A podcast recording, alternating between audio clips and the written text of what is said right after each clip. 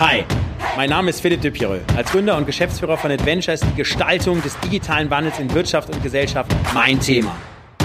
Treffen Sie mit mir Menschen dieses Wandels und hören Sie, welche Geschichten sie zu erzählen haben. Über Mut, Kreativität, Chancen und das Scheitern. Steigen Sie ein und werden Sie Teil des Wandels. Willkommen beim Change Rider. Heute sind wir mit dem Change Rider in Berlin. Ich freue mich auf die Fahrt mit Valerie äh, Mocker. Sie ist äh, nominiert worden von der lieben Lena Rugel äh, von Microsoft. Lena, an der Stelle vielen Dank für die Nominierung und viele Grüße. Ähm, Valerie ist ähm, Direktorin bei der Innovationsstiftung Nesta. Sie verantwortet ähm, auf äh, Europaebene den Austausch zu Digitalpolitik. Was macht Nesta? Nesta finanziert, äh, entwickelt und äh, setzt Lösungsansätze rund um das Thema Digitalisierung und Innovationen ähm, um, die auch wirklich ein gesellschaftlichen Impact in der Breite haben. Ich freue mich sehr auf den Austausch und auf die Fahrt mit dir. Liebe Valerie, herzlich willkommen. Dankeschön, ich freue mich, dass Sie hier bin. Im Change Rider, ja toll, dass du da bist. Also die liebe Lena hatte ich ja äh, hier quasi nominiert und äh, wirklich großartig, dass das so schnell geklappt hat und dass wir jetzt hier zusammen quatschen können. Schnacken, wie man in Hamburg sagt. Genau, in, bist du Hamburgerin, oder? Ja, ich bin in Hamburg aufgewachsen. Naja, ah okay. So, und jetzt, Nesta, jetzt erzähl doch erstmal, was macht ihr bei Nesta? Ich habe das in der Anmoderation versucht, ein bisschen auswendig gelernt abzulesen, aber ich glaube, du kannst das wahrscheinlich nochmal mit ein bisschen mehr Passion ähm, darstellen. Genau. Was macht ihr? Was ist so euer Purpose? Was ist das Ziel? Klar. Äh, wir bauen im Endeffekt Zukunft. Eine Zukunft, ähm, wo alle was von Innovation und Digitalisierung haben. Hm. Und wie kam das überhaupt zustande? Äh, wir wurden vor 20 Jahren schon gegründet und zwar hat damals die britische Regierung mal ein paar sehr gute Entscheidungen getroffen und die haben sich gesagt, es kann nicht sein, dass Technologie unsere Welt so schnell verändert und am Ende aber nur ein paar Unis und ein paar Unternehmen davon profitieren, sondern es gibt so viele Möglichkeiten auch für den Alltag der Menschen, um, um wirklich so große, wichtige Herausforderungen zu lösen. Und da müssen wir jetzt irgendwie was machen, um gestalten zu können und nicht immer nur hinterher zu hängen. Okay. Und die Antwort darauf, auf, auf diese Herausforderung, war eben, dass sie Nesta gegründet haben. Hm, okay. Und äh, wir sind äh, eine gemeinnützige Stiftung. Wir haben äh, drei Dinge. Wir haben äh, eine halbe Milliarde Euro mittlerweile. Wir haben wow. 200 Mitarbeiter. Entschuldigung, jetzt muss ich mal fragen, ja. wo kommt die Kohle her? Ja, die Kohle, die Kohle kommt vom Staat. Das heißt, okay. Genau, die haben gesagt, wir, müssen, wir nehmen Steuergeld und machen dafür aber was für die Menschen. Ja, also die, die, die Shareholder von Nesta sind die, äh, ist die Gesellschaft, sind, sind alle mhm. Briten. Okay. Und haben dann eben gesagt, okay, wir müssen das jetzt in so eine Organisation geben und auch sicherstellen, dass diese Organisation gemeinwohlorientiert handelt und deswegen haben sie aus Nesta eine Stiftung gemacht. Also wir sind eine gemeinwohlorientierte Stiftung. Okay. Wir haben dieses Geld, wir haben 200 Mitarbeiter und das dritte, was wir haben, ist, dass wir sozusagen einen, einen riesen Werkzeugkasten an Methoden haben, mhm. um zu testen, was kann Technologie eigentlich? Okay. Und um dann dafür zu sorgen, dass wir herausfinden, was sind die besten Lösungsansätze, die wirklich dir und mir helfen. Und dass wir dann die besten von diesen auch groß machen und schnell im Land skalieren können. Okay, verstanden. Und jetzt sagst du ja im Land, aber du bist doch, du bist doch auf europäischer e ähm, Ebene unterwegs und ihr seid auch weltweit unterwegs. Also ja, wie, ja. wie passt das zusammen? Genau. Wir arbeiten in über 30 Ländern auf der Welt, wirklich um den ganzen Globus herum. Und der Grund dafür ist, dass die besten Ideen wirklich überall entstehen. Okay, und meistens verstanden. ist es ja auch so über Innovation, das äh, entsteht, wenn du Ideen aus verschiedenen Bereichen, aus verschiedenen Ländern zusammenbringst und damit dann was Neues machst. Ja, und da entsteht dann etwas Neues. Und von okay. daher ist es sehr für uns sehr interessant, auch einfach zu gucken, äh, was gibt es überall auf der Welt und äh, wie können wir dann aber auch immer mehr einfach europaweit agieren. Weil im Endeffekt heutzutage mit diesen ganzen Herausforderungen reicht es einfach nicht, nur, nur in, in deinem Land zu denken, sondern wir brauchen da europäische Lösungen. Klar, und ähm, jetzt sag mal, also das heißt, ist es dann, wie stelle ich mir das vor? Ist es irgendwie, macht ihr dann Scouting oder ich sag mal, interviewt ihr Leute äh, und schaut euch dann einen Markt an und versucht dann, dann irgendwelche innovativen Ideen zu entwickeln? Also wie, ja. wo, wie, wo ist quasi der Startpunkt? Ja, also ich gebe dir mal ein Beispiel. Ja. Was wir machen ist, wir, wir folgen so der Philosophie, wenn du nicht mehr weiter weißt, am besten testen. Okay, das finde ich schon mal gut. Und, okay. Genau. okay. das ist schon mal gut. So richtig auch Startup-Style. Okay, genau. gut. Und was wir auch sagen ist, Technologie darf nie Selbstzweck sein. Sondern Technologie muss immer Mittel zum Zweck sein, um irgendwas zu verbessern. Ja. Und was wollen wir verbessern? Wir wollen unseren Alltag verbessern und das Leben der Menschen.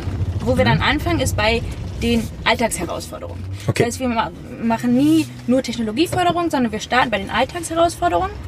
Und jetzt eine Sache, die wir momentan machen, ist, dass wir im ganzen Land in Großbritannien Sandboxes aufbauen. Ja, Sandboxes sind äh, Experimentierräume, wo Okay. du neue Sachen, neue Technologien, neue Lösungsansätze ausprobieren kannst. Und was wir dann aber machen, um eben nicht mit der Technologie zu starten, sondern mit den Herausforderungen, ist, dass wir mit diesen Städten, wo diese Sandboxes entstehen, Mhm. dass wir mit denen gemeinsam erstmal definieren, was wollen wir hier eigentlich lösen. Ja, wir Okay. bringen die Städteregierung, die Unternehmen, die Startups, die Bürger und Bürgerinnen zusammen und sagen, okay, was in eurer Stadt, in eurem Leben, was wollt ihr da eigentlich jetzt gerne verändern?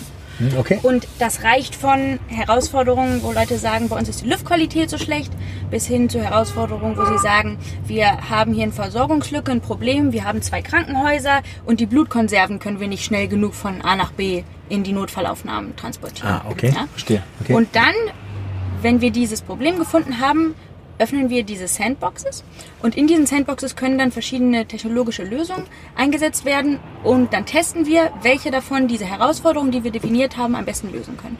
Und diese, diese ersten Sandboxes, die machen wir jetzt mit Drohnen, also dass wir uns besonders auf Drohnen und äh, D- Drohnenanwendungen konzentrieren. Und dann über so einen Wettbewerb, den wir dann ein Jahr lang organisieren, können jetzt als erstes verschiedene Drohnen und Drohnenlösungen, Drohnen-Startups, Drohnen-Businessmodelle Okay. reinkommen in diese Sandboxes und können dann mal austesten, was ist eigentlich möglich und wer von uns kann diese gesellschaftlichen Herausforderungen, die wir am Anfang definiert haben, eigentlich Verstanden. am allerbesten lösen. Was könnte jetzt ein Beispiel sein? Da könnte jetzt ein Beispiel sein, äh, was weiß ich, die ähm, Oma wohnt auf dem Land und kann nicht irgendwie einkaufen, weil irgendwie da kein Bus fährt. Und also ich sag jetzt mal was so. Und da könnte man jetzt irgendwie einen Delivery Service, ich, spiele jetzt warum, ne? Delivery Service mit Drohnen machen. Wäre das jetzt so ein Case oder dann schauen wir Genau, uns das das an? Oder? könntest du auch machen. Wir fangen jetzt erstmal mit den Sandboxes in den Städten an, aber das, das wird dann auch Ah, Stadt, okay. Ja, Verstanden. Das, wird, das Okay. wird später auch erweitert auf Land. Das Wichtige hierbei ist ja, sind, jetzt, sind ja zwei Dinge. Erstens, wir tun nicht so, als ob Techno Technologien Selbstzweck wäre und Mhm. fördern nur irgendwelche Technologieentwicklung in irgendwelchen R&D-Departments oder in irgendwelchen Unis oder Unternehmen, sondern wir sagen, wir fangen bei hier im Alltag an und dafür suchen wir die besten Lösungen. Und das zweite Wichtige ist, wir sitzen eben nicht nur um einen runden Tisch herum und reden drüber, was alles möglich wäre und was alles nicht möglich wäre, sondern wir bauen das einfach. Also wir bauen diese Sandboxes, diese Räume, in denen man mal experimentieren kann und testen, wo man die regulatorischen Rahmen auch lockert, damit neue Technologien, die sonst gar nicht ausprobiert werden dürften, dann mal Klar. ausprobiert werden können. Okay. Und innerhalb eines Wettbewerbes, einer kurzen Zeit, also in diesem, in diesem Beispiel ein Jahr, äh, finden wir dann sehr schnell raus, was funktioniert und was funktioniert aber auch nicht, weil das ist ja wichtig. Das, äh, Technologie selbst ist ja nicht per se gut oder schlecht. Negativvalidierung ist wichtig. Genau, sondern, sondern man muss auch rausfinden, was funktioniert eigentlich nicht. Und dann können wir diese besten Lösungen dann wieder nehmen und die dann richtig im Land groß machen. Okay, und das heißt aber, ihr selber, ähm, sage ich mal, seid eher so ein, sage ich mal, so ein Rahmen von so einem Accelerator, Inkubator, sage ich mal. Das heißt, ihr gebt quasi den Rahmen und, äh, sage ich mal, stellt fest, wo sind eigentlich jetzt die Probleme, geht dann in dieses Sandbox-Thema rein, in dem Fall jetzt in den Städten, und dann kommen aber, sage ich mal, eigentlich externe Ideengeber, Startups, können wahrscheinlich auch Unternehmen sein, ne? Also äh, etablierte Unternehmen und sagen halt, hey, dafür haben wir Lösungen und dann schaut man sich das an und dann entscheidet, wer entscheidet dann nachher, ob man das dann irgendwie einsetzt oder ob man dann, da geht dann Geld rein. Investiert ihr dann da rein oder wie? Ja, wie? also wir, wir haben im Endeffekt zwei Funktionen. Drei, ne, wir haben drei Funktionen, ja. Wir sind erstens ein Investor, also wir können in die besten Lösungen investieren und die dadurch groß machen. Mhm. Okay. Ja. Zweitens sind wir wie eine Art Inkubator, also wir machen es möglich, dass Sachen auch einfach getestet Okay, werden können gut. und dass wir da äh, sehr schnell auch ähm, die, die besten Testräume und Methoden aus so einer Toolbox mit rausnehmen, um dann das, das auch äh, in den Markt zu bringen. Und drittens sind wir aber auch einen Ort, wo Leute hinkommen können mit ihren neuen Ideen und Visionen. Wenn sie bei allen anderen immer nur hören, das geht nicht, das darfst du nicht, das funktioniert Klar, sowieso nicht, das verstanden. kennst du ja sicher auch. Ja, erkenne ich. Und wir sind dann der Ort, der sagt, hör mal zu, wir überlegen mit dir, was kann eigentlich funktionieren. Ja. Hm, und ich gebe dir, ich gebe dir nochmal ein zweites Beispiel von, von Dingen, die wir gemacht haben. Ja. Äh, diese Sandboxes sind natürlich jetzt was, wo es auch darum geht, wie können wir eigentlich Zukunft gestalten, in was für Welten wollen wir leben. Ja. Und es gibt aber auch Beispiele, wo wir schon, schon sehr viel erreicht haben. Also ähm, wir haben mit diesen, mit diesen Experimentiermethoden dafür gesorgt, dass digitale Bildung in alle Schulen in Großbritannien gekommen ist. Ja, dass das möglich wurde. Wir haben auch mit Welche Klasse? Ab der ersten. Ab der ersten. Genau, ab der ersten Klasse. Du hast ja hier den Waldorf-Papa sitzen, vier Kinder, non-digital. Ne? Aber okay, ja, Ja, ja, ich, ich höre zu. Genau, da können ja. wir gleich noch drüber, Genau. drüber reden. So, ähm, so das, haben wir gemacht. Ähm, wir haben auch dafür gesorgt. Alle Schulen, wow. Okay. Ja, genau. Wir haben auch dafür gesorgt, dass extrem viele neue mm, Lösungen in die digital, also, oder anders. Wir haben dafür gesorgt, dass digitale Gesundheit auch praktisch möglich werden kann. Okay. Zum Beispiel mit so einer Sache. Ja. Äh, Also sag du- mal ja. Beispiele für digitale genau. Genau, Was genau, ist genau, genau. Jetzt komme ich mit einem, Okay. sage ich dir ein Beispiel. Ähm, da, wir fangen immer bei den Problemen an. Und in einer stetig alternden Gesellschaft, was wird so eins unserer großen Probleme sein? Immer mehr Menschen werden an Herzversagen sterben. Ja, also das ist was, das kann dir passieren, das kann mir passieren. Mhm. Klar, klar. Und wenn jetzt wir einen Herzinfarkt hätten, einer von uns hätte einen Herzinfarkt, dann, wenn, wenn du das jetzt wärst, um das nur einmal kurz durch, durchzuspielen, dann würde ich den Krankenwagen rufen und der braucht aber im Durchschnitt 10 Minuten, um zu dir zu kommen. Ja? Auf dem Land braucht er sogar 15 Minuten, eine halbe Stunde. Das ist viel zu lang, denn nach vier Minuten ist es eigentlich zu spät. Innerhalb dieser ersten vier Minuten muss jemand Erste Hilfe leisten, wenn du einen Herzstillstand hast. Okay. So. Und diese Technologie, die wir dann ähm, getestet haben, die wurde von einem Ambulanzarzt in London entwickelt. Ja? Die haben wir dann getestet und finanziert. Und was die macht, ist, das wird, da wird eine digitale Plattform in die Ambulanzwagen mit reingebaut. Ja? Und wenn dann der Ambulanz, also wenn der Krankenwagen losfährt, wird gleichzeitig ein per GPS ein Ersthelfer hier bei uns in der Gegend Ah, gefunden krass. und dem wird gesagt, hör mal zu, nur ein paar hundert Meter weiter von dir, da hat Sprinte mal hin. Genau, ein Herzstillstand, sprinte hin in diesen ersten vier Minuten. Okay. Das funktioniert so gut, dass das zehntausende Menschenleben im Jahr retten kann. Und wir haben das eben ähm, finanziert, wir haben das getestet, wir haben sehr schnell dann diese Experimentierräume gefunden mit verschiedenen äh, Krankenhäusern, mit Ambulanzwagen, Okay. die das die getestet haben. Äh, das war so vor vier Jahren, da haben wir damit angefangen und das funktioniert so gut, dass wir es jetzt übers Land ausrollen und ab nächstem Jahr soll das in allen Krankenwagen in ganz Großbritannien zur Verfügung stehen. Und das Mega. Wie kriegt ihr, ich sag mal, nehmen wir an, ich wäre Ersthelfer. Wie kriegt ihr mich als Ersthelfer? Also ich muss das ja wahrscheinlich, ich muss ja einmal installieren oder ist es automatisch auf den Geräten drauf oder wie, wie, wie macht Genau, das? genau. Das heißt, die, die Ersthelfer, das können Leute sein, die bei der Freiwilligen Feuerwehr arbeiten, Ah, äh, okay, Ärzte oder verstehe. Ärztinnen. Also das müssen Leute sein, die eh schon eine Ausbildung haben, die das kompetent machen können und da gibt es aber genug von. Und Okay. auch äh, statistisch gesehen gibt es immer innerhalb äh, von ein paar hundert Metern so einen Ersthelfer oder eine Ersthelferin. Okay, verstanden. Okay, cool. Wow. Okay, das ist gut. Super, super. Genau. So, und ähm, lass uns mal über das Thema Schule sprechen. Also du sagtest ja, okay, also genau, also dass mehr Digitalisierung in die Schule kommt, sage ich ja auch, das muss ja auf jeden Fall auch der Fall sein. Die Frage ist ja immer, wann ist es? Ne? So, und jetzt sagst du, jetzt seid ihr da ab der ersten Klasse, habt ihr da schon was implementiert in Großbritannien. Was ist das? Also was macht ihr da? Es gibt jetzt in Großbritannien äh, ein Unterrichtsfach für digitale Bildung. Okay. Und das fängt in der ersten Klasse an. Mhm. Und dazu will ich noch kurz was sagen. Wenn ich das in Deutschland erzähle, dann sagen viele Leute, ah, ja, ihr habt ja auch den Föderalismus nicht. Also deswegen Ja, hat das ist immer die. Excuse, Genau, das ist immer die, das Ja, ja. die Universal-Excuse. Ja? Das Klar. ist Schwachsinn. In Großbritannien hast du auch für verschiedene Länder, die sogar noch mehr Macht haben. Ja? Und Mhm. Okay. da gibt es genau das gleiche politische Gerangel. Klar. Und wir hatten dann auch diese, die gleichen Probleme, die wir in Deutschland haben, dass wir da nicht zu Potte gekommen sind. Was haben wir also gemacht, weil es eben so eine Organisation wie Nesta gab? Wir haben einfach ein Nährboot, ein Ökosystem finanziert, um schon mal früh zu testen und herauszufinden, wie ist es praktisch möglich? Was für Bildungsmaterial bräuchte man eigentlich? Ja? Wie könnte Okay. man Lehrer weiterbilden? Was gibt es da für verschiedene Ansätze? Verstanden, okay. Wie kriegst du Technologie in die Gut. Schulen rein? So. Und als wir dann eben nach ein paar Jahren diesen Nährboot hatten, wir haben das sehr, sehr gut getestet und dann auch Daten dafür gesammelt, was funktioniert, was funktioniert nicht. Und dann konnten wir zur Regierung gehen und sagen, hör mal zu, das ist wichtig, das funktioniert hier schon und das müssen wir jetzt auch als Schulfach wirklich einbringen und dann kam es 2013 in den Bildungsplan, in den, in den verschiedenen. Und es ist dann so, ich muss jetzt mal fragen, also es ist keine rhetorische Frage, aber sage ich mal, die äh, Regierung hört euch dann auch zu. Also ich kann mir vorstellen, dass in Deutschland, da hört einer jetzt irgendwie zu und dann gibt es wieder so ein Gremium von 30 Leuten, davon 28 sowieso keine Ahnung davon, die sagen, ah, nee, will ich nicht, wenn der gut findet und so. Ne? Also so, und das hat aber da gut funktioniert, oder? Ja, es hat gut funktioniert. Was natürlich da auch geholfen hat, ist, dass Nesta ja ursprünglich von der Regierung gegründet wurde. Wir sind Hm, klar, eine okay, eigenständige verstanden. Hm. Stiftung. Das erlaubt uns agil und sehr schnell zu, zu reagieren und eben für die besten Sachen, die wir finden, den Geldhahn schnell aufzudrehen Ja. und auch wieder zuzudrehen. Und von daher sind wir schon in dem Ökosystem äh, extrem gut eingebettet. Okay, wow, cool, super. Ähm, wenn du jetzt so, äh, ich sag mal, Deutschland siehst, jetzt auch, ich sag mal, im internationalen Vergleich, ähm, was jetzt so das Thema Mindset und äh, gerade auch, sag ich mal, das Thema Digitalisierung angeht und wie einfach es ist, hier vielleicht was zu entwickeln dort in dem Bereich. Jetzt, äh, wo, wo sagst du, wo stehen da andere Länder und wo steht Deutschland und was kann Deutschland auch noch besser machen, um hier den Wandel auch irgendwie hinzukriegen?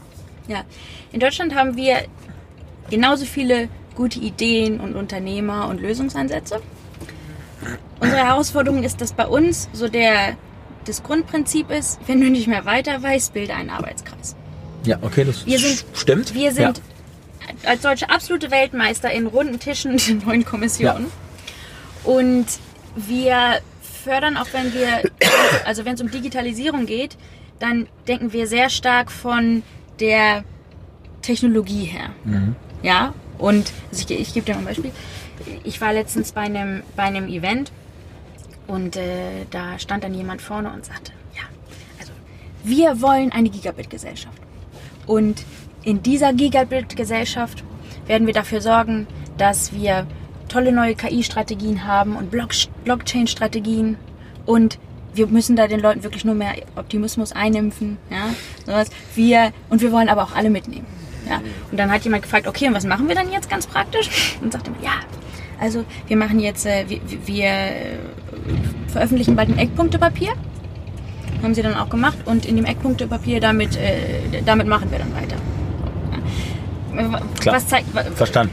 Klar. Was zeigt sie daran? Dass, dass wir extrem äh, theoretisch an die Sachen rangehen, dass wir sehr viel Zeit darauf verbringen, äh, auch verschiedene Strategien zu entwickeln, runde Tische, runde Kommission, wo dann auch ganz ehrlich meistens alte weiße Männer in Anzügen sitzen, ja, die dann sich irgendwie überlegen, wie unsere Zukunft eigentlich funktionieren müsste.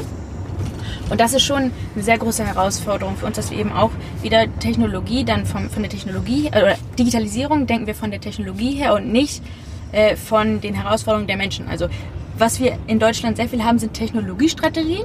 Und was wir aber eigentlich brauchen, sind Herausforderungsstrategien oder sind Gesellschaftsstrategien, dass wir uns Stimmt. überlegen, wo wollen wir eigentlich hin als Gesellschaft? Und da müssen wir uns auch als wir müssen uns auch als Digitalblase und da zählen wir wahrscheinlich zu, da zählen natürlich auch äh, zählt die Politik und die Wirtschaft dann auch zum Teil dazu. Wir müssen uns auch ein bisschen an die eigene Nase fassen und mal überlegen, was für ein Quatsch wir da auch eigentlich manchmal reden. Denn in diesem Beispiel, was ich hier gerade genannt habe, also wir wollen eine Digitalgesellschaft, da haben wir dann ganz viel äh, tolle Algorithmen und Blockchain-Strategie und wir nehmen jetzt alle mit. Äh, als, als wir bei diesem Event waren, saß eine Frau neben mir und die hat sich dann zu mir ge rübergelehnt und gesagt, was ist denn eine Gigabit-Gesellschaft? Also, Klar. Ja, ja. keine Ahnung. Klar. Ich, was soll Stimmt. das sein? Stimmt. Ja, dass wir stimmt. so dann darüber reden. Und äh, auch wenn wir so Dinge sagen wie die Leute mitnehmen und dann Optimismus einimpfen, ich weiß, es ist gut gemeint, aber wenn du zu jemandem sagst, wir gehen in eine Zukunft, du verstehst zwar nicht, was für eine Zukunft das ist, und Aber ich nehme dich jetzt schon. mal, genau, ich nehme dich jetzt mal mit, wie so an der Hand deiner Mutter und ich impfe dir dann auch noch irgendwas ein. Was du dann damit bezweckst, ist, dass danach die Leute hundertprozentig nicht mit dir mitgehen wollen. Ja, ja, klar, Film, stimmt. Und auch, äh, wir, wir reden ja auch viel darüber, wir müssen ähm, optimistischer sein, wir müssen die Leute mehr begeistern. Absolut, ich, also ich bin voll mit Optimismus für die Zukunft, Mhm. aber seien wir ganz ehrlich, du kannst Leute nicht begeistern mit einem Eckpunktepapier, was dann unter Punkte A bis M hat. Sondern Stimmt. ja, wenn du dir überlegst, so ja, Martin Luther King, so Leute, die wirklich Millionen mitgerissen haben, ja, der hat die nicht mitgerissen mit dem Eckpunktepapier, sondern was der für die Leute hatte, war ein Traum. Ja, und es war eine Vision von der Welt, wo Leute sich vorstellen konnten, okay, so könnte ich leben, ja, und da will ich mit und da Okay. will ich hin. Verstanden. Und bei diesem, ich habe dir dieses, dieses äh, Herzinfarkt-Beispiel genannt, ja. Äh, das ist ein super Beispiel dafür, was Digitalisierung eigentlich für dich und mich im Alltag machen kann. und sogar die größten Digitalisierungsgegner, wenn, wenn ich diesen Leuten von dieser, von, von dieser digitalen Lösung, von dieser Herzinfarkt-App erzähle und sage, du, und die rettet dir dann das Leben, wenn es wirklich brenzlig wird, dann sagen alle, wie geil, wenn das Digitalisierung ist, dann mache ich auch. Ja, stimmt, und dann will okay. ich auch machen. Und das Problem ist aber, hier leider in Deutschland, dass auch dann zu dieser Geschichte dazugehört, dass wir genau die gleichen Lösungen hier in Deutschland haben und die sterben aber, weil wir, weil wir die nicht groß bekommen.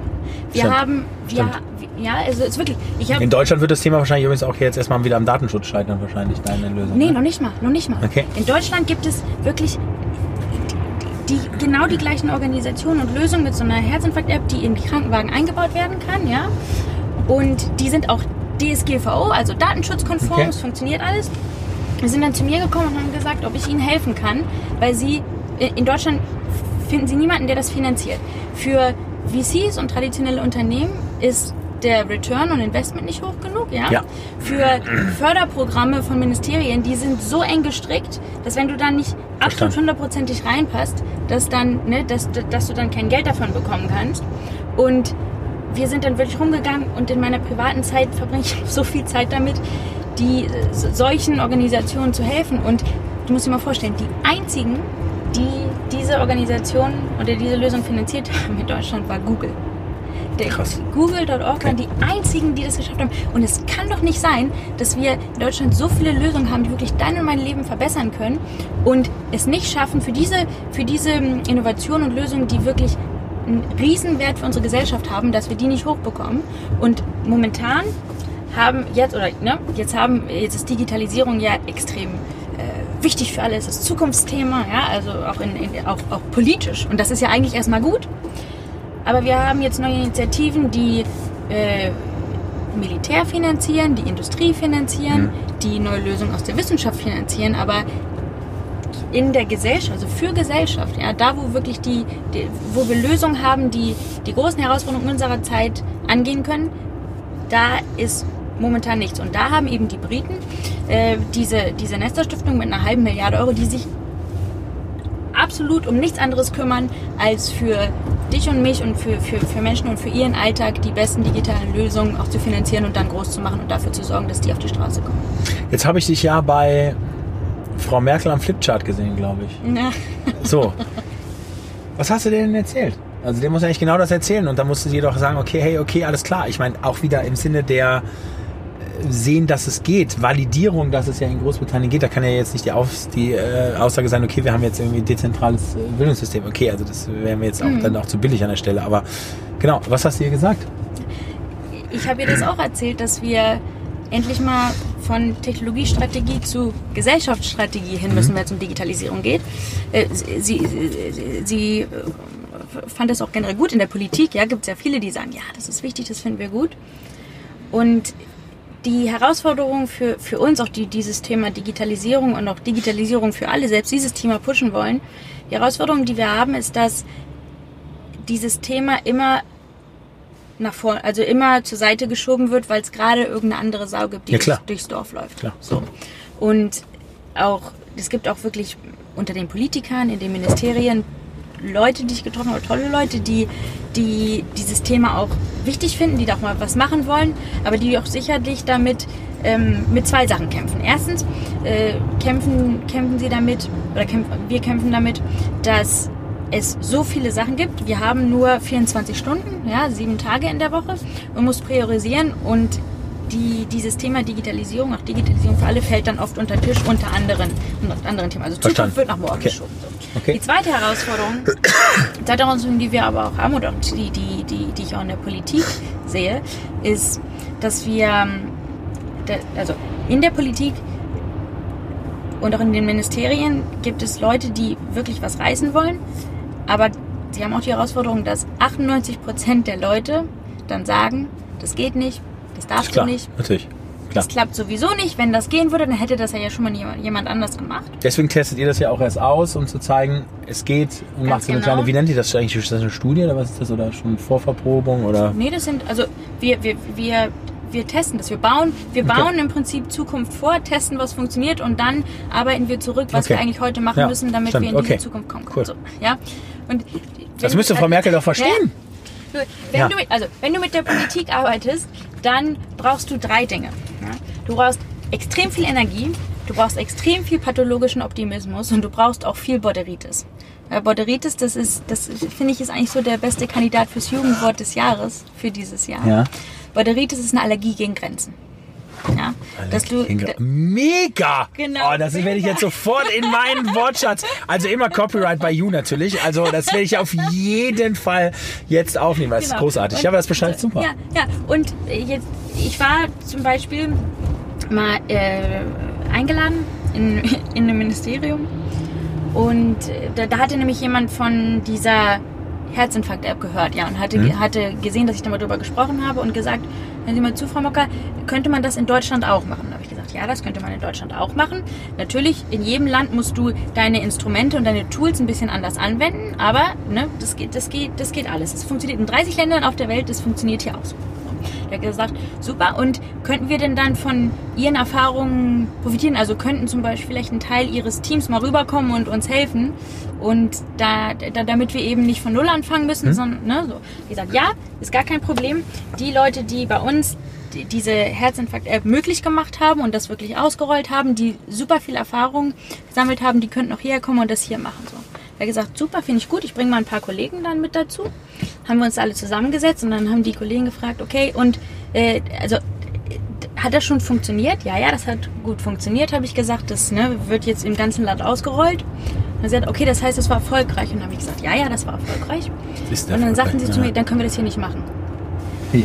Ja, und dann dachte ich, wie? Ja, ich auch, wie? Und dann sagten sie, nee, also wenn das woanders schon erfolgreich war, dann können wir das nicht machen. Am Ende sagt dann jemand, wir hätten uns das abgeguckt. Nein. Krass, okay, Wahnsinn, okay, ist hart. Also, und, in, und in dem Moment brauchst du extrem viel Energie und extrem viel pathologischen Optimismus und extrem viel Borderitis, um, um dich von sowas nicht runterziehen zu lassen und zu sagen, doch, das geht und ich mache weiter, bis ich diese 2% der Leute finden, die sagen, hör mal zu, wir, haben, wir wollen hier was machen und wir überlegen jetzt mal zusammen, wie es möglich ist und dann machen wir das einfach. Okay, verstanden. Okay, ja, cool. Okay gut. Also, also aber ich habe ja ein so tolles neues Wort gelernt. Das ist ja das ist alle Wahnsinn. Das wird jetzt tief in meinen Wortschatz eingehen. Das ist der absolute Hammer. So, Thema Diversity würde ich gerne mit dir darüber sprechen. So, also sage ich mal natürlich, auf der einen Seite Gender ist für mich natürlich immer ein wichtiges Thema im Change Rider, dass du da auch nochmal ein Statement zu äh, abgibst. Ne? Also ich sag ja, äh, klar, also in der Industrie, in der Breite, CEOs, absolute Männerwelt, die Bühnen dieser Welt. Ne? Also die Männer stellen sich dahin und sagen, ja, ich bin, bin der Geilste und äh, super. So. Und äh, Start-up-Welt, ich glaube, Gründerin-Anteil in Deutschland, glaube ich, unter 10 Prozent. Also auch, auch Wahnsinn. Also da, wie ist da dein Blick drauf und vor allen Dingen, was können wir da als Gesellschaft tun, um, sage ich mal, auch ähm, da den Frauenanteil zu stärken, die Frauen zu empowern, in den Vordergrund zu stellen und so weiter und so fort. Das ist eine. Und das andere ist natürlich auch, gerade wenn du ja in der da viel auch in der Politik äh, unterwegs bist oder auch in der Wirtschaft unterwegs bist. Also es sind ja einige Leute im Change Rider, die haben von der alternden Gesellschaft gesprochen. Ne? Also ähm, in der Regel äh, ältere Menschen, in der Regel auch Herren, die da auch satt und zufrieden sind und auch irgendwie sagen, hey, nee, Veränderungen ja gerne, aber nicht bei mir und da können wir in zehn Jahren mal anfangen. Wie, wie gehst du damit um? Weil du, du musst die ja dann auch nachher knacken, dass du überhaupt dann das, was du ja da sehr gut vorne getestet hast und validiert hast, dann auch irgendwie genau, umgesetzt kriegst. Also einmal Gender und einmal Alter. Klar. Ja, stimmt schon, dass ich äh, natürlich meistens in, in einer Welt arbeite, wo, auf Englisch würde man sagen, wo der Rest male, pale und stale ist. Ja, mhm, also okay. männlich, weiß und, und recht alt. Und da gibt es schon so ein paar praktische Sachen, die, die wir machen könnten, um, um das dann auch wirklich im Praktischen zu ändern. Ja? Hm? Zwei Beispiele. Nummer eins, gerade auch hier in Deutschland haben wir schon einen sehr starken Fokus auf das Alter und, und das wird auch viel diskutiert. Also äh, du, du wirst gefragt, wie alt bist du oder du ähm, oder anders. Ja? Wenn du hier bei einem Event sprichst, dann fragen dich die Organisatoren, okay, ob du einen Lebenslauf irgendwie schicken könntest. Ja. Und als ich zum Beispiel das erste Mal hier ein Interview in, in Deutschland gegeben habe für eine Zeitung, haben die mich dann gefragt, äh, wie alt ich denn wäre. Und in dem Moment war das wirklich so, dass ich, also das war, das war für mich so eine intime Frage, wie Krass, wenn die mich okay. gefragt hätten, was, wie viel verdienst du denn eigentlich? Okay. Ja? Weil ich in den zehn Jahren vorher in Großbritannien nie nach meinem Alter gefragt Krass. wurde. Das ist, es ist, es ist, es ist vollkommen irrelevant. Ich glaube, dass du zum Beispiel in Amerika gar nicht darfst, zum Beispiel. Genau. Ne? Also, ja, genau. Ja, ja okay. Klar, wieder Kulturfrage, genau, okay. Wenn, wenn du dich zum Beispiel bewirbst, wenn du dich bei uns bei Nesta bewirbst, dann wissen wir nicht, wie alt du bist. Also das ist nie ja. ein Thema. Keiner von meinen Kollegen weiß, wie alt ich bin. Und ich hatte zum Beispiel jetzt mit... Ja, 19, 22, ne? genau. Ja genau, okay, also logisch, klar. Genau, ja. ja. Ich glaube schon, dass ich nicht so schnell so weit gekommen wäre, wenn ich in Deutschland angefangen hätte zu arbeiten. Ach, krass, okay, wow. in, in, in England war es auch einfach so, dass mein Alter nie eine Rolle gespielt hat. Niemand wusste, wie alt ich bin. Mhm. Ich bin damals mit 26 dann Head geworden. Okay. Und äh, ja, auch die, die, der größte, also die meisten sind zehn Jahre älter, wenn, wenn nicht mhm. noch mehr. Und es hat aber nie eine Rolle gespielt, weil ich wirklich nur danach bewertet wurde, nach meinem Potenzial, nach meiner Leistung. Okay.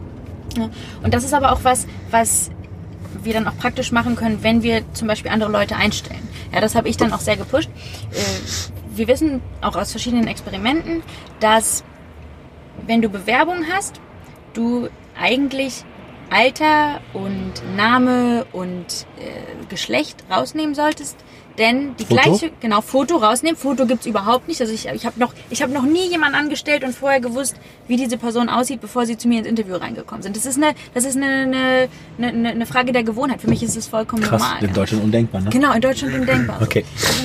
Und äh, wir, wi- also, wir wissen, dass die gleiche Bewerbung mit einem anderen Namen, also wenn zum Beispiel auf der einen Bewerbung ein Männername, auf der anderen Bewerbung ein Frauenname steht, dass das anders bewertet wird. Wenn auf der einen Bewerbung ein äh, ausländisch klingender Name steht oder ein deutsch klingender Name, dann wird es anders bewertet. Das kann man dann also praktisch machen. Ja, ich bin immer ein Fan von nicht drüber meckern, sondern über Lösungen nachdenken und die dann auch testen. Das kann man praktisch machen. Man kann Bewerbung so organisieren, dass du die anonymisierst. Ja, wenn ich Leute einstelle, dann. So macht ihr das bei Nesta? Ja, ja, so machen wir Ah, das. mega, Ähm, krass, das okay. muss, äh, ursprünglich, als ich zu denen gekommen bin, zu Nesta, hatten wir das auch noch nicht. Und dann bin ich zu, unserem Personal, zu unserer Personalabteilung gegangen, habe gesagt, ich, ich, ich möchte gerne anonymisierte Bewerbung einführen, weil Mhm. ich nicht meine eigenen Vorurteile in den Weg stellen möchte, dass ich dann nicht die besten Leute finde. Okay. Und dann haben sie gesagt, ja, nee, aber wir machen das jetzt irgendwie immer. Also wir haben das immer schon so gemacht mit den CVs und, und, und mit...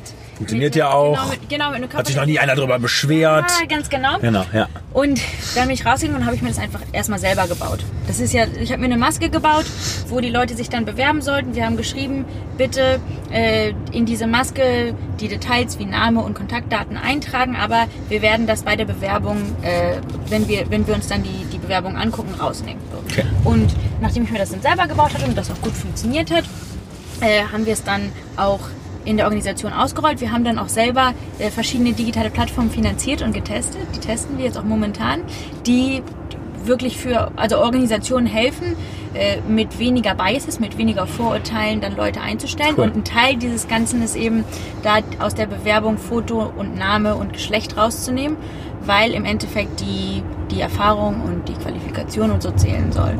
Und das funktioniert super gut.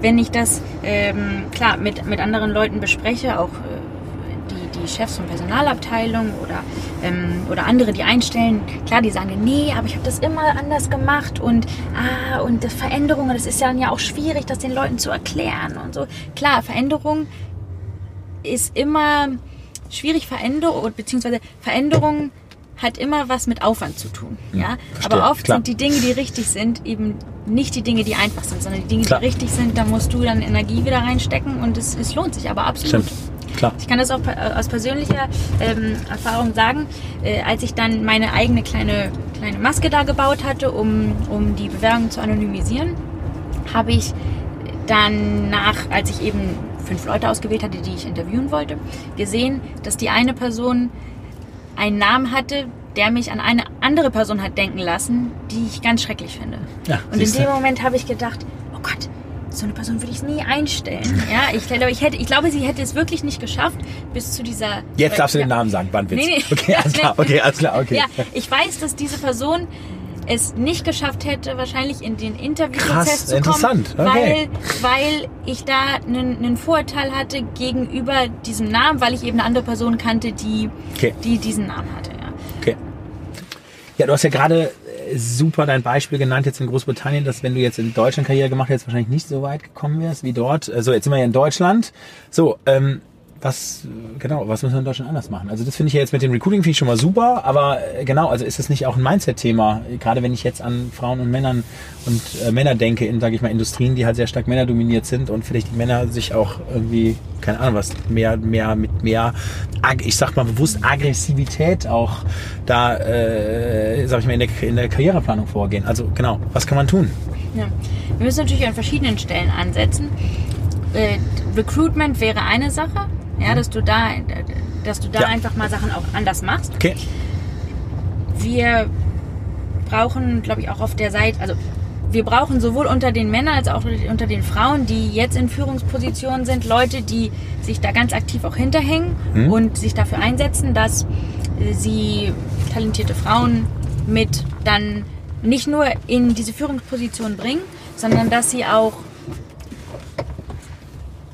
diesen Frauen helfen, sich selbst zuzutrauen, Okay. diese Dinge zu machen. Okay. Das sehe, das sehe ich auch ganz oft bei, auch bei, bei Mitarbeiterinnen von mir äh, oder und, und auch bei, bei, bei Mitarbeitern, ja, Männer, die sagen dann, ah, ich muss, äh, ich, ich, da gibt es zehn Kriterien für diesen Job. Ich kann fünf davon, super, ich bewerbe mich einfach, das, den Rest werde ich schon irgendwie schaffen. Ja? Und du hast Frauen, die können acht von diesen zehn Dingen und bewerben sich dann nicht und sagen, oh je, ich weiß nicht, ich bin da ja nicht so ganz qualifiziert für. Und da muss man auch einfach ein bisschen mehr sagen, äh, muss, in diesen Situationen müssen wir dann einfach, einfach ähm, auch als, als Leader selbst, Okay. äh, so- solchen Frauen dann, dann so ein bisschen zur Seite stehen und sagen, hör mal zu, du kannst es, du schaffst das. Und Man kann auch viel, Okay. ja, eine dritte, noch eine dritte Sache, ähm, man kann auch selbst sehr viel machen. Also in meinem Freundeskreis reden wir äh, so von Wingwoman und Wingman. Ja. Okay. Äh, kennst du das? Also im Englischen? Ja, klar. Äh, genau, sagt man ja. Also Ich kenne das ja beim Wing- Daten, der, Wing, der Wingman, wenn man einen guten Wingman hat, der dann irgendwie dann die Dates zusammenbringt. Genau. Ja, ganz, ganz Ja. genau. So, ja, Männer machen das sehr viel, dass sie im Prinzip Genau. einen Wingman haben, auch im beruflichen. Ja, Mhm. dass sie sich sozusagen unter, gegenseitig unterstützen. Und das müssen Frauen auch machen, ja, dass sie gegenseitig sich unterstützen und sagen, hör mal zu, ich bin deine Wingwoman und ich helfe dir jetzt. Und Cool. in, in den Momenten, wo du vielleicht auch denkst, oh, es geht jetzt irgendwie nicht weiter oder ich traue mich was nicht oder ich bin mir da nicht sicher, dass du dann andere Wingwomen hast, aber auch Wingmen, die dir zur Klar. Seite stehen Cool. und die in diesen Situationen sagen, doch, du kannst das, du schaffst das. Ja? Mhm. Ich habe eine tolle, äh, also ich habe viele tolle Wingwomen und auch Wingmen. Äh, eine von diesen Wingwomen, die rufe ich dann an in so Momenten, du, es gibt ja immer so Tage, Klar. wo man denkt, oh, wo du irgendwie wieder die 98 von 100 Leuten getroffen hast, die sagen, das geht nicht, das darfst du nicht, das klappt sowieso nicht. Und in solchen Tagen rufe ich sie dann an und die, die ist ganz süß, die sagt dann zu mir, Valerie, sieh dich um. Sieh dich um. Siehst du da jemanden? Nein, da ist niemand. Und wenn du das jetzt nicht weitermachst, Toll. dann wird das nie passieren. Und wenn es dir wichtig ist, dass Digitalisierung wirklich was wird, was, was für alle da ist und äh, was unser Leben positiv verändert, dann musst du das weitermachen und, und du musst der Wandel sein in dieser Welt, den du sehen willst. Dann lege ich auf und denke, ah, super, morgen Jetzt wird wieder besser. Genau, Genau, jetzt okay. machen wir es, morgen wird wieder Ja, besser. cool. Okay, cool. Deine Scheitergeschichte. Gibt es da eine, über die du sprechen kannst, wo du irgendwie auch ein paar Learnings abgeleitet hast? Ja, klar. So der Moment, wo ich glaube ich am meisten gescheitert bin oder auch versagt habe, war, als ich 19 war und da musste, das war das erste Mal, dass ich jemanden entlassen musste. Wie ist es dazu gekommen? Mit 19? Ja, mit 19. Und zwar, Aha. genau, war ich, also habe ich mit 19 gemacht. Zivildienst habe ich dann Nee, gemacht. nee, nee, nee, okay. nee, so, ja, also ich war, ich war in der Uni und ich Wow. war damals Ruderkapitän. Und in, also in Oxford ist halt Rudern eine riesen, riesen Sache. Ja, Mhm. ich bin damals schon, als ich dann überhaupt fürs Interview da war, bevor ich meinen Platz da bekommen habe, ich bin in das College reingekommen und das erste, was du sahst, waren so die Blades an der Seite. Ja, also die, die Ruder Mhm. an der Seite und wenn du eben diese Rennen gewonnen hattest, dann wurde dann von dem ganzen Team der Name darauf geschrieben und das ist wirklich so der Stolz des Colleges gewesen. Ja. Und als ich Wow. dann hingekommen bin, ähm, wurde ich, äh, wurde ich dann äh, in meinem zweiten Jahr Rudercaptain. Das heißt, ich hatte 20 Leute, in, diesem Team, um die ich mich da ähm, gekümmert habe. Und wir haben dann auch natürlich das, das Geld verwaltet und dann, versch- und dann einen Coach gehabt, den wir bezahlt haben. So. Und äh, dieser Coach, der war vorher schon da und der hatte aber eine extrem respektlose Art manchen von den Frauen in unserem Ruderclub gegenüber. Der hat äh, zum Teil sexistische Kommentare gemacht, der war extrem aggressiv, der hat geschrien, der hat auch Leute niedergemacht und einmal auch so stark, dass er eine in meinem Team äh, wirklich vor allen zur Schnecke gemacht hat. Und danach, und ich habe das damals laufen lassen, weil wir in einer Situation waren, wo wir viele Jahre lang sehr schlecht waren als, als Team und wir hatten jetzt ein richtig gutes Team. Ja? Und wir waren wirklich auf einem guten Weg, dann zu gewinnen und so diesen, diesen, Verstehe. diesen Stolz des Colleges ja, wiederherzustellen. Und es hieß dann halt auch immer von den anderen, naja, der Coach, der ist zwar vielleicht, der verhält sich zwar vielleicht nicht immer ganz richtig, Aber der aber bringt uns zum genau, Sieg. der bringt uns zum Sieg, ja, und der, der macht das gut, der macht uns, der, das Endergebnis zählt doch. So. Und nachdem diese Frau, na- na- nach, nach dieser Situation, wo das vollkommen eskaliert ist, hat dann diese, diese, die, die, diese Ruderin in meinem Team das auch eskalieren lassen und hat das im Prinzip hoch zum Komitee, hoch zum College ähm, geschickt und gesagt, entweder der muss gehen oder, oder, oder ich gehe. Ich habe sie dann auf dem Flur getroffen. Ich wusste nichts davon. Sie ist auch nicht zu mir gekommen und habe sie dann gefragt, warum bist du eigentlich nicht voll zu mir gekommen? Wir hätten das doch lösen können. Und dann hat sie zu mir gesagt, ja, weil du es einfach hast so laufen lassen. Und das war, und es war vollkommen falsch. Und was ich dann aber daraus gelernt habe, auch für mich war, ich stelle nie wieder Arschlöcher ein. Und Oder du weißt nicht, dass Arschlöcher sind und nimmst sie raus. Also das ist ja, ja immer, genau, genau, genau, ja, okay. genau. Ich stelle nie wieder Arschlöcher ein und wenn ich merke, dass es Leute in meinem mhm. Team gibt, die nicht das Team voranbringen und die auch Werte vertreten und auch die Art und eine Art haben, andere eine, zu behandeln, so wie ich es, wie, wie ich es mir eigentlich nicht wünsche, dass ich solche Leute nicht mehr einstelle und dass ich solche Leute sonst auch aus dem Team rausnehme. Und das habe ich dann auch immer danach wieder gemacht. Gut. Und es war immer die richtige Entscheidung. Gut, ja. Weil ich glaube, also du musst, es ist, es ist super wichtig, dass du auch als Leader, das ist glaube ich unsere Aufgabe, dass du das, worüber du sprichst, dass du das auch wirklich lebst. Ja, ja. und dass du walk selbst, the talk. Genau, ja. genau, walk the talk. Du musst selbst der Wandel sein, den du in dieser Welt sehen willst und wir können oder ich kann nicht ähm, extern immer über eine Welt sprechen, wo wir mit Technologie und Digitalisierung das Leben von Menschen besser machen mhm. und aber nicht dafür sorgen, dass wirklich in meinem Team wir so respektvoll und, und so unterstützend miteinander umgehen, wie wir es eigentlich von anderen erwarten. Und das, äh, ja, ja, super. Das ist eine tolle Geschichte, vor allen Dingen also wirklich ja, das Learning daraus. Und ich finde ja auch mit 19 kann man das ja auch, also das ist ja, kann man, kann das ja auch mal gut passieren. Hast du ja auch noch äh, 60, 70 Jahre vor dir, wo du das dann jetzt auch noch wieder anders machen kannst. gut, also finde ich super. Mein Leitspruch ist ja mal rein über die Fachkompetenz, raus über die Sozialkompetenz. Ich glaube ja, du kannst die Sozialkompetenz natürlich im Recruiting sehr, es sei denn, du machst Referenzgespräche, ne? aber im Recruiting kannst du es einfach sehr schlecht testen. Also ich meine, jetzt schau dir mal die Amis an, ne? Ich schätze die alle sehr, aber die sind sowas, die kommen rein und sagen, hey, we were rockets und hey, mhm. Communication Team Skills und so weiter und so fort. Das heißt, eigentlich erst in den ersten zwei, drei Monaten siehst du halt, wie die halt sind. Und dann glaube ich, ja, also dann kannst du nicht in der Sozialkompetenz, dann kannst du jetzt äh, nicht drei Jahre ins Coaching gehen. Ne, dann musst du halt die Entscheidung treffen. Ja, also. Ja, ja. ja. Und wenn du, wenn du ein Team leitest, dann ist ist, ist es auch deine Aufgabe, die schweren Entscheidungen zu treffen. Ja, ja, ab, genau, absolut, absolut. Gibt es eine Geschichte, wo wir uns jetzt einmal so richtig kringeln können über dich? Also sage ich mal, deine Valerie peinlichste Geschichte ever, über die du sprechen äh, möchtest. genau, genau. Das Peinlichste, was mir beruflich passiert ist, war auch, da hat, war recht am Anfang, als ich bei Nesta angefangen hatte. Mhm. Und ich bin nach Brüssel gefahren, um das erste Mal in Brüssel so einem High-Level Roundtable hieß das damals, ähm, vor der Kommission auch zu sprechen. Ja, und mit der Kommission. So. Ich bin eben da hingefahren. Ich hatte da, war damals verantwortlich für unsere ganze Arbeit für Startups und Unternehmertum, mhm. ja. Und bin eben da hingekommen, wie, wie wir darüber gesprochen haben, alles Mail, Pale und Stale, ja. Alte Leute, Anzüge, ähm, schön lang, lang CV, wo drauf stand, was sie dann alles wo anscheinend mhm. wussten und konnten wir saßen eben alle auf dem, auf dem Panel. Neben mir saß jemand sehr, sehr, also hohes von der Kommission. Und ich hatte mich super vorbereitet. Ich hatte äh, dann auch, ne, ich weiß ja, was man am Ende sagt, das äh, bleibt besonders im Kopf. Und ich hatte dann drei schöne Punkte vorbereitet ja, und habe dann bin schon ganz gut durch den Talk durchgekommen und habe gesagt, okay, und was wir jetzt auf jeden Fall als dieses machen müssen, ist erstens und ist zweitens und ist drittens. Und plötzlich machte es klirr und platsch und der ganze Raum fing an zu lachen.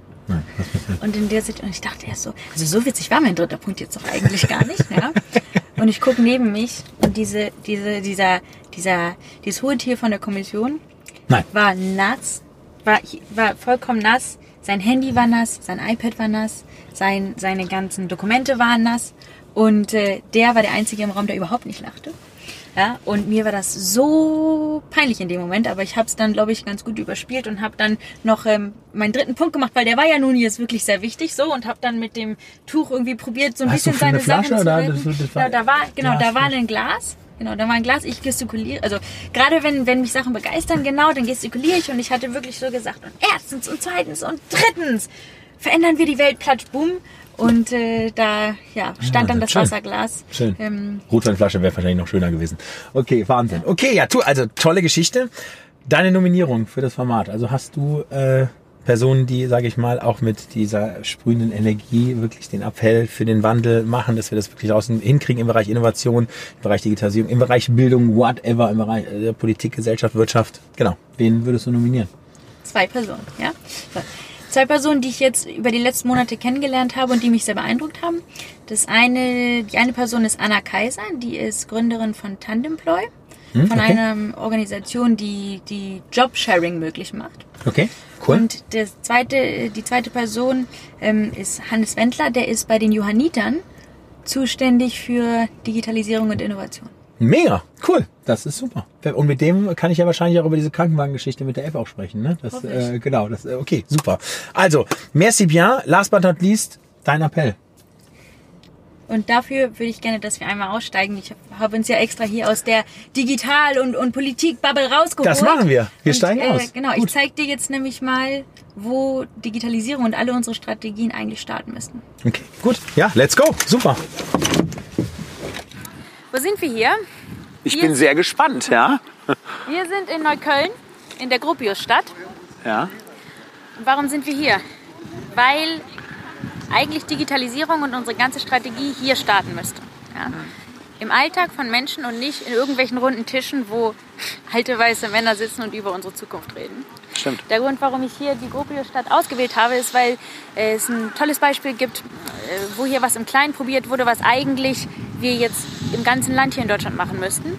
Da gab es vor ein paar Jahren einen Wettbewerb, wo Jugendliche in Minecraft, in dem Computerspiel, entwickelt haben, was für Visionen sie eigentlich für die Zukunft, für, die, für, für, für ihr Leben hier haben okay. ja, und für ihre Umgebung. Äh, und das wurde damals auch unterstützt von äh, Franziska Giffey. Es geht jetzt gar nicht um dieses eine kleine Projekt. Aber was wir machen müssen, ist, dass wir auch in Deutschland im großen Stil mal ganz anders arbeiten. Dass wir eben Verstanden. rauskommen aus diesen, aus diesen runden Tischen. Dass wir mal in den Alltag kommen und am allerwichtigsten, dass wir wegkommen von diesen Technologiestrategien und dass wir Herausforderungsstrategien, dass wir Gesellschaftsstrategien Stimmt. entwickeln und dass wir, dass unser Startpunkt für alles ist, was wir bei der Digitalisierung machen, was passiert eigentlich im in unserem Alltag? Was sind so Herausforderungen, die wir damit lösen könnten? Ja, und hier ist ein toller Ort, denn da haben wir zum Beispiel einen, Al einen, einen Alten- und ein Pflegeheim. Äh, dahinter haben wir eine Kita. Hm, okay. Und genau das sind doch die, die Fragen, die eigentlich wichtig Stimmt. sind. Die Frage, was mache ich eigentlich, wenn jemand in meiner Familie so alt ist, dass diese Person nicht mehr zu Hause leben kann, aber zu Hause leben möchte, Verstanden. weil sie im Altersheim alleine sind und auch sehr viel früher an, an Einsamkeit und Vereinsamung sterben. Ja? Was machen wir eigentlich, wenn sich um uns herum alles verändert, wenn unsere Bekannten wegziehen und andere Leute hierher kommen. Was machen wir eigentlich, wenn Kinder, die hier in die Kita gehen, schon in so jungen Jahren so viel weiter zurück sind als die Kiddies, die in Mitte und in Zehlendorf in die Schule gehen und dann auch noch dann einen Club an, äh, nebenan haben, wo sie dann digitale Stimmt. Skills und digitale Fähigkeiten lernen für die Zukunft, für die Jobs von morgen. Das sind eigentlich die Fragen, um die wir uns kümmern müssen. Und momentan tun wir hier einfach nichts. Ja? In Deutschland denken wir Digitalisierung so, dass wir in, äh, Industrie fördern, wir fördern Militär, wir fördern äh, Wissenschaft und bei diesen essentiellen Fragen, wie wollen wir eigentlich leben und wie können wir dein und mein Leben und das Leben von den ganzen Menschen herum verbessern, da machen wir einfach nichts.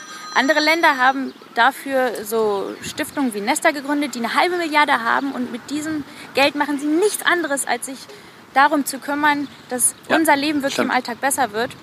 Und da müssen wir jetzt in Deutschland eine Lösung für finden, weil im Endeffekt, wenn wir bei den Alltagsproblemen starten und wenn wir sagen, Digitalisierung ist nichts, was unter den Tisch fährt und was nach morgen geschoben wird, weil wir wichtigere Themen haben, ja, wenn wir schaffen, dass wir mit Digitalisierung unsere großen Herausforderungen zu lösen, weißt du, was dann passiert?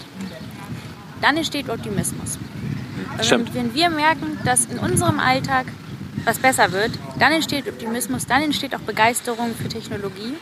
Und dann werden in Zukunft eben nicht nur 2% sagen, das ist super und das machen wir. Das hat mir was gebracht, sondern genau, alle. Sondern wirklich alle. Gut, ja, und cool. das, das ist Digitalisierung und Wohlstand für alle. Wenn wir das hinkriegen, super. dann wird Deutschland richtig super und geil. Also, das heißt, eigentlich hast du ja folgende Messages. Erstens, auf den Menschen kommt es an. Also wirklich sich anzuschauen, ist ja auch ganz interessant, in der Wirtschaft ist es ja genauso. Die Wirtschaft entwickelt ja, da sitzen ja Ingenieure, die entwickeln ja irgendwie etwas für, für, die, für die Menschen da draußen, für die Kunden. So, und da sagen wir immer, das neue Way of Thinking ist Nutzerzentrierung, rausgehen, zu schauen, hey, wo sind eigentlich die Schmerzpunkte und das entsprechend zu erkennen und dann auszutesten. Das ist das eine. Und das andere ist natürlich deine Message zu sagen, okay, und nicht nur für die Top 2, 5, 10 Prozent, sondern es wirklich dann auch für alle zu machen, mit einem guten Purpose. Ja, das finde ich gut. Genau. Die, Super. Zwei, genau. Zwei, die zwei Prinzipien sind Mensch first, Techno Technologie second. Immer Gut. bei Menschen, immer im Alltag anfangen und dann gucken, wie wir Technologie dafür nutzen können, um da was zu verbessern. Super. Und was wir auch sehr viel mehr brauchen, ist, wenn du nicht mehr weiter weißt, am besten testen. Ah, ich wollte gerade Gründe ein. Mega. Also, liebe Valerie, super. Auch das ist auch wirklich eine schöne äh, Schlussaufnahme, dass man vor allen Dingen das auch hier im äh, Kopf behält. Ich bedanke mich ganz herzlich dafür, dass du im Change Rider jetzt auch draußen Aufnahmen teilgenommen hast. Wirklich super. Und ja, du äh, mach weiter mit, mit voller Power das, was du tust und das, was ihr tut. Also wirklich eine großartige Organisation. Da können wir in Deutschland, glaube ich, sehr viel von lernen. Und es ist ja super, dass du auch hier bist und dich natürlich auch um unsere Belange in Deutschland kümmerst. Das ist gut. Mach weiter so. Vielen Dank. Ja. Weißt du, weil es ist, das ist genauso meine Zukunft, das ist genauso meine Heimat Klar. und genauso mein Land. Und wenn wir es nicht besser machen, wer dann? Klar. Dank dir. Also. Und ich habe dir auch noch was mitgebracht. Oh, was? Ich Nein. Okay, war ein Gastgeschenk. Und zwar, also Wow. die, wenn du mit deinem Tesla rumfährst, ja, äh, ne, dem, dem batteriegetriebenen Auto der Zukunft, dann und viele Leute hast, die Optimismus versprühen, ja, dann würde ich dir gerne hier was mitgeben.